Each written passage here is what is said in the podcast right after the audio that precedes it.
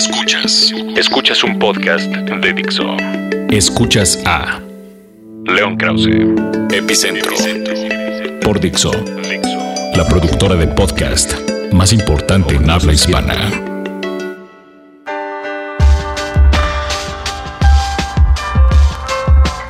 No sé si donde ustedes vivan, ahora que, escuchan este, este podcast, eh, haya restricciones considerables en el eh, uso del agua.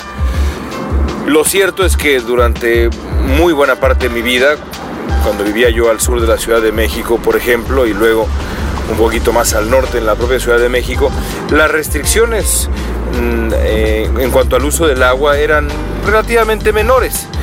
Sí, es verdad que durante la infancia nos bombardearon con aquella famosa campaña del Amanda, ciérrale. Seguramente si, ustedes tienen menos de 30 años de edad, esa referencia les va a parecer muy, pero muy extraña. Pero para los que nacimos en los 70 y quizá todavía un poquito a principios de los 80, la campaña Amanda, ciérrale era una campaña, pues la verdad, eh, eh, de esas memorables de la infancia. Búsquenla en YouTube y, se van a reír seguramente. Pero, pero nunca pasó de ahí realmente. A pesar de que la estructura uh, hídrica, como se dice ahora, mm, de la capital mexicana es una suerte de milagro. La verdad es que nosotros en la Ciudad de México eh, traíamos y traemos todavía el agua desde lugares muy pero muy lejanos a costos enormes, no solamente económicos, sino incluso sociales. Aún así, la noción de que el agua era escasa y había que cuidarla, pues era una noción, la verdad, muy poco común. Yo no la recuerdo. Ahora tengo una experiencia muy distinta y es eh, una experiencia muy reveladora porque lo que ha ocurrido ahora en California desde hace cuatro años eh, es para muchos expertos lo que podría ocurrir con el, con el mundo entero, eh, y si no el mundo entero, sí buenas partes del mundo en los siguientes, eh, en los siguientes años debido al calentamiento global. Me refiero a una sequía enorme que ha aquejado a California desde hace cuatro años, la sequía más grave desde hace más de un milenio, 1200 años para ser exactos, que no se veía una sequía de este calibre, una sequía que tiene en estado de alerta a todo el estado de California. Un porcentaje enorme de los condados del estado han atravesado por condiciones extremas o intolerables, inéditas en cuanto a eh, la sequía, la sed de la tierra.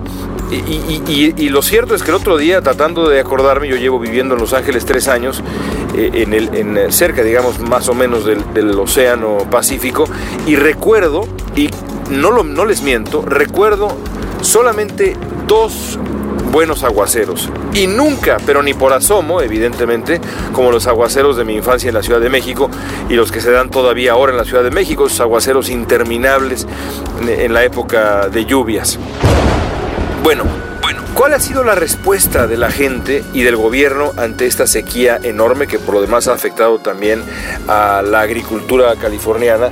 California, que es, un, eh, es, el, es, el, estado más poblado de Estados Unidos, es una economía poderosísima eh, que tiene, tiene distintos, ejes, digamos. Uno de ellos, por supuesto, es la agricultura, el otro, la ganadería. Ambas, la agricultura y la ganadería, necesitan, sobra decirlo, de, de agua, de mucha, mucha agua por ejemplo, para poder cosechar una sola almendra, una almendrita de esas que nos echamos a la boca como eh, lo que son, una botana deliciosa y bastante sana, una almendra más de 3 litros de agua. De ese calibre es eh, el, sediento cultivo de la almendra y hay otros que son pues iguales, la lechuga y, varios más que son parte de la industria de la agricultura en California. También la ganadería necesita muchísima agua y, de ahí eh, que la gravedad de la sequía sea, sea tan considerable acá en California. El eh, gobierno se ha propuesto recortar el consumo de agua, sobre todo en las grandes ciudades, casi no ha tocado a la agricultura porque siendo un gobierno demócrata no se quiere meter con, eh, con, con, la agricultura porque sería políticamente riesgoso, pero a las ciudades sí les ha apretado el cinturón en cuanto al agua y, y, el resultado ha sido una transformación cultural de verdad que reveladora. La cultura del front lawn, por ejemplo, la cultura del, del, jardincito al frente de la casa, que es, que es, parte pues, central de la cultura, digamos, de la clase media en Estados Unidos, está, está desapareciendo en, en Los Ángeles. El gobierno comenzó un programa de reembolsos para aquellos que retiren su pasto, retiren su césped del, jardín, ya sea del frente de la casa o de cualquier parte de la casa, pero eh, los front lawns, los jardines que están delante de las casas se han visto particularmente afectados, dan 3, eh, dólares con 50 centavos el pie cuadrado.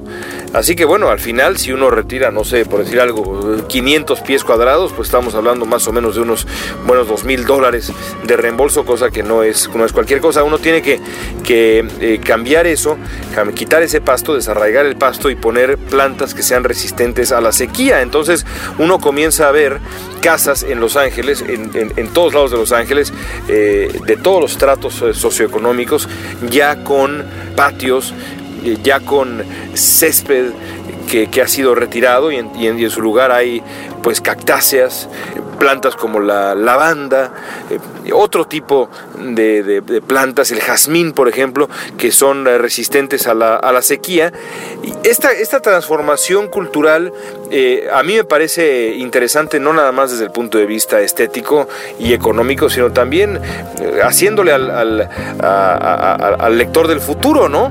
Porque si, si, si es posible que la gente enfrentada a la catástrofe y con un poco de incentivo económico comience a cambiar sus métodos, a cambiar su sistema de vida, a instalar más allá de, jardines más sustentables, por ejemplo, barriles para captar el agua, nuevos sistemas de riego, nuevas regaderas, nuevos excusados de, de menor capacidad. Eso quiere decir que, por lo menos ante la crisis brutal, los seres humanos tenemos la posibilidad de cambiar, si se cuenta con incentivos también. ¿no? Evidentemente de gratis, pues la verdad es que muy pocas cosas ocurren. Con dinero baila el perro aquí y en China. Pero bueno, ahí está la lección Ahí está la lección. Uno espera que sea una lección que, no tengamos que aplicar en los años que vienen, pero a juzgar por el cambio climático. Por cierto, cambio climático que ahora hasta el Vaticano, esa institución que se mueve con la velocidad, a la velocidad de un caracol, y creo que en realidad se mueve bastante más lento, ya hasta el Vaticano ha reconocido que el cambio climático es un pecado, que no hacer caso al daño que le estamos haciendo al planeta es un absoluto pecado, que contribuir a la extinción de las especies de la creación del Señor, diría el Vaticano, es un pecado. Eh, se, ha anunciado ya que, Francisco, que el Papa Francisco va a, revelar una encíclica sobre cambio climático. Bueno, si el asunto ya llegó hasta el Vaticano, eso quiere decir que la cosa es seria. Y si la gente puede tomar en sus manos eh, el cambio cultural, como lo he visto yo aquí en California y se ha dado también en otros estados más áridos de Estados Unidos, como Nevada, Nuevo México y demás, y en otras partes del mundo también, entonces, bueno, por lo menos hay esperanza. Al menos esperanza frente a la crisis, pero esperanza al fin y al cabo. Escuchas, Escuchas a, León Krause, Epicentro, Fixo. La elección presidencial en Estados Unidos del año que viene nos va a ofrecer una serie de variables para analizar que son de verdad fascinantes. Una de ellas, por ejemplo, es qué pesará más, el eh, idioma, el manejo del idioma o la ideología o las auténticas posiciones políticas. Me refiero específicamente a un factor inédito. Por primera vez es muy posible que uno de los dos candidatos, en este caso el candidato republicano, sea un eh, hombre, insisto en este caso un hombre, que eh, sepa hablar perfectamente bien el idioma español. Jeb Bush, el candidato más probable del lado republicano, habla perfectamente bien español. No solamente habla perfectamente bien español, está casado con una mujer de León, Guanajuato, una mujer que conoció en Guanajuato hace, hace décadas, evidentemente, se enamoró de ella, la señora Columba Garnica, y se la llevó a Estados Unidos, en donde hizo una vida, fue gobernador de la Florida, Jeb Bush, eh, un empresario relativamente exitoso, y ahora quiere ser presidente de Estados Unidos. Es, de acuerdo con los expertos, y yo la verdad es que estoy de acuerdo con ello, el hijo del expresidente Bush, Bush padre, más talentoso, pero por mucho. En realidad la familia siempre pensó que Jeb Bush iba a ser el, uh, sucesor desde el punto de vista del legado político natural de su padre, pero pues uh, George W. Bush eh, se le adelantó por una serie de factores que no dejan de ser también fascinantes cuando logró ganar la, gubernatura en, en Texas y luego se hizo de la candidatura republicana y, todos sabemos lo que pasó, ocho años en la Casa Blanca. Pero Jeb Bush es un hombre muy inteligente, muy culto, muy serio, de posiciones muy cuidadas. Tiene esa enorme ventaja, habla perfectamente bien español y tan va a ser un recurso al que acudirá una y otra vez en campaña que a la primera oportunidad en su cuenta de Twitter y en redes sociales el señor Bush eh, lo aprovechó. Y acaba de subir el 5 de mayo, para ser precisos, un video en el que felicita a los mexicanos por eh, el 5 de mayo y haciendo una referencia, y esto la verdad es que se agradece, haciendo una referencia mm, bastante precisa a lo que hay detrás del 5 de mayo. No cae en ningún tipo de lugar común tonto como los que se dan acá en Estados Unidos sobre el 5 de mayo, sino que se refiere específicamente a la batalla de Puebla y lo que significó eso en la historia mexicana.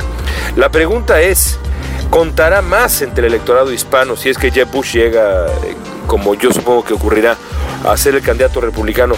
¿Contará más el hecho de que el eh, candidato habla bien español o importarán más sus posiciones, las posiciones suyas y de su partido, porque sabemos que el Partido Republicano tiene posiciones pues eminentemente antihispanas en, muchos temas, y no nada más en el asunto migratorio, sino también en la reforma de salud que ha ayudado a los hispanos de manera enorme. Así que bueno, esa es la pregunta, ¿no? Una de las variables interesantes. ¿Los hispanos votarán por el señor Bush solamente porque habla un español perfecto en contraste con la, señora Clinton, que pues no habla literalmente ni una palabra de, de castellano? Es una de las variables interesantes, pero quiero hablar también de otra, aunque ya me tomé un ratito hablando de esa, quiero hablar de otra que a mí me resulta muy atractiva. Pienso en los hijos de los candidatos. De nuevo, imagino que van a ser eh, Hillary Clinton del lado demócrata y Jeb Bush del lado republicano. Si así es, ocurrirá algo prácticamente inédito. Y le preguntaba yo a un par de amigos míos que de verdad saben de historia estadounidense, que por lo demás es una de mis pasiones y lo ha sido desde, desde muy chico la política en Estados Unidos, les preguntaba yo si hay algún precedente en donde se enfrenten un par de candidatos que tengan hijos con auténticas aspiraciones políticas propias. La respuesta de ellos fue que, no, por lo menos no en la historia moderna de Estados Unidos y, uno de ellos me dijo que no, no, se acordaba de ningún caso similar. Quizá lo más parecido haya sido en el eh, año 1988 cuando el candidato demócrata era Michael Dukakis y tenía él un hijo, eh, por cierto adoptado, que tenía ciertas aspiraciones políticas y trabajó en la campaña de su padre y demás. Y del otro lado, del lado republicano, estaba George Bush padre, que bueno, como ya dijimos, tiene eh, dos hijos con auténticas aspiraciones políticas, tanto es así que en, los años eh, subsecuentes uno de ellos fue gobernador de Florida y otro de Texas y otro, eh, el de Texas, como ya dijimos, llegó a ser presidente. Bueno, pero ese es el único antecedente que se me ocurre, pero es un antecedente que no es, que no es preciso, porque eh, la comparación no es precisa porque el hijo de Dukakis nunca realmente tuvo un futuro político, tenía aspiraciones pero no un futuro político. En este caso el asunto es muy distinto, porque del lado demócrata estaría Chelsea Clinton, una eh, mujer de 35 años de edad que eh, no conoce otra cosa que no sea el poder, nació cuando su padre era gobernador de Arkansas, creció los, los cruciales años, los cruciales años de la adolescencia en la Casa Blanca y y, luego se ha mantenido cerca del poder porque los Clinton pues nunca han estado, nunca han estado lejos de él. Incluso después de la presidencia de, Bill Clinton, como sabemos Hillary Clinton buscó ser eh, candidata a la presidencia de su partido, no lo logró, fue secretaria de Estado, en fin. Chelsea Clinton ha estado cerca del poder siempre. Uno puede leer perfiles periodísticos de la señorita Clinton y se encontrará que fue, ha, sido, ha sido preparada y criada desde muy pequeña para ser la heredera del enorme capital político de sus padres y los talentos políticos de sus padres, que no son menores en ninguno de los dos casos, como sabemos, porque es, es, muy probable, incluso diría yo, que eh, sea este el primer matrimonio en llegar a la presidencia de Estados Unidos. Clinton en aquel tiempo y, seguramente, eh, por lo menos es lo que yo creo, Hillary Clinton va a ser la, ganadora en la elección presidencial del año que viene. Así que bueno, por un lado Chelsea Clinton, por el otro lado un personaje muy interesante, George P. Bush, hijo de Jeb Bush y de la señora Columba Garnica. Así que es 50% mexicano. Habla español perfectamente bien, con un poquito más de acento que su padre, es curioso, pero es la verdad, pero una, una carrera política por delante pero clarísima, un gran futuro. Eh, a diferencia de Chelsea Clinton, George P. Bush ya ganó un cargo de elección popular, es ahora una cosa que se llama comisionado de tierras en Texas, un puesto muy muy menor, pero no por eso, digamos, no digno de tomarse en cuenta. Eh, es la manera perfecta de comenzar una carrera para un hombre que no ha cumplido los 40 años de edad. Él tiene muy claro que quiere desarrollar su carrera en, Texas, que es un estado además que podría ser una plataforma natural, eh, donde surgió la carrera política de su tío George W. Bush. Eh, en, los primeros meses, digamos, rumbo a, la, rumbo a la campaña presidencial de su padre, que aún no la ha declarado oficialmente, pero que lo va a hacer, es, es un hecho, George P. Bush ha dado pocas entrevistas, la más famosa famosa de ellas a ABC News y fue una entrevista, la verdad, relativamente fallida porque le preguntaron por ejemplo, si creía que el cambio climático había sido en efecto producido por el hombre y el señor Bush, en vez de tener la valentía de eh, representar a su generación como se debe y decir, por supuesto, que el hombre ha tenido mano en el cambio climático y el daño que, este hace al planeta, decidió adherirse a la clásica línea retórica de su partido, a la clásica disciplina de mensaje de los republicanos y decir una tontería como eh, aquello de yo no soy científico. Es una respuesta clásica a los republicanos. Oiga, pero ¿qué pasa con el cambio climático, el calentamiento global? ¿Sabe que yo no soy científico? Bueno, es que de verdad creo que no se necesita hacerlo para, darse cuenta, simplemente se necesita tener los ojos bien abiertos y tener un mínimo de cultura y de valentía política. Estoy seguro que el señor Bush tenía los ojos bien abiertos que tiene cultura, no me, cabe, no me cabe la menor duda, pero bueno, la valentía política es otra cosa, sobre todo cuando lo que está en juego es la carrera política de su padre, que ya ha sido criticado por los demás por otras posturas eh, moderadas en asuntos sociales como la migración, y sobre todo, y esto es lo interesante, la propia carrera política de George P. Bush, que sabe que más allá de lo que ocurra con su padre, él tiene un futuro en los siguientes, digamos, 15, eh, 20 años.